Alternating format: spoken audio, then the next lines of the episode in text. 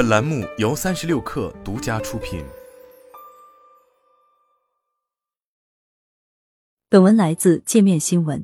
五月五日晚，格力电器发布公告，关于二零二三年第一季度报告的更正公告，称公司此前发布的一季报中，因个别信息存在录入错误，误将截至报告期末前十大股东中董明珠女士的股份状态填写为冻结，现对相关内容进行更正。更正后，董明珠女士的股份状态填写为质押。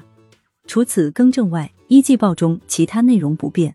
今日，格力电器因董事长持股百分之零点七九的第八大股东董明珠在一季报中冻结个人超四分之一股份，即一千一百五十万股份，而备受关注。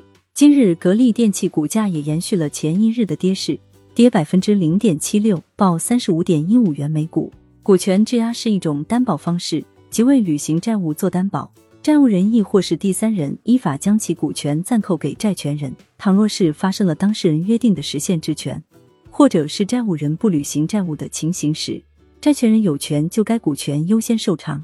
而股权冻结是一种司法保全措施和被动行为，是指人民法院通过限制股权所有者提取或转移自己股权的一种强制措施。这种措施主要目的是防止股权的收益的不当流失。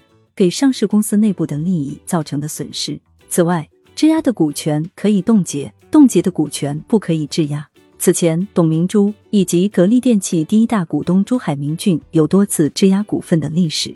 二零二零年二月、二零二一年十一月，上述二者均曾质押大量股份，最多占到其所持公司股份数量的百分之一百。